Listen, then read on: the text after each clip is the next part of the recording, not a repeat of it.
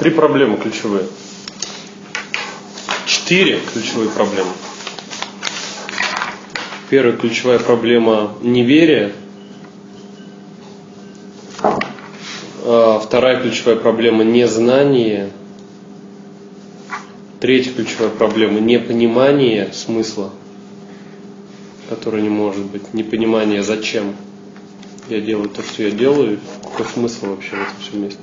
И четвертое – неверие, незнание, непонимание и неделание. Получается, что из этих вот проблем мы формируем следующее. Первое, мы формируем систему знаний, то есть база знаний, которая отвечает на веру, ну, что так возможно и так можно. Затем мы переводим человека от знания к деланию и формируем такой проект, как игра.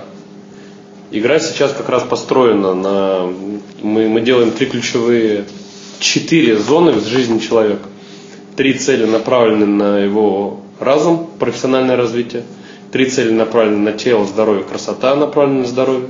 Три цели направлены на духовное развитие, как су, ну, смешанное с личностным развитием. Суть, реализация, семья, близкие, личностное развитие. Четвертое, докладываем одна цель, нанесение неправильной пользы, условно там, начни своего подъезда.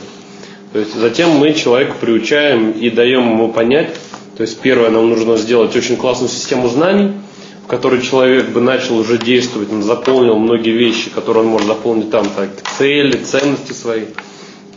Тем начинает игру играть, формирует свое представление о э, делании, получает результаты. Далее он приходит э, на какие-то обучающие программы, Э, и формирует свое мастерство более глубоко, ну или не приходит, как, как-то по-другому оставаясь здесь, он может развивать. После обретения своего мастерства и повышения квалификации понимания своего мастерства, он э, приходит вот, э, на уровень проект, миссия ценности уже. То есть и становишься суть э, нанесения пользы как через развитие. Смотри, я сейчас нарисую линейку человека, да? Кто такой человек? Давай распишем и поймем, где находится этот проект.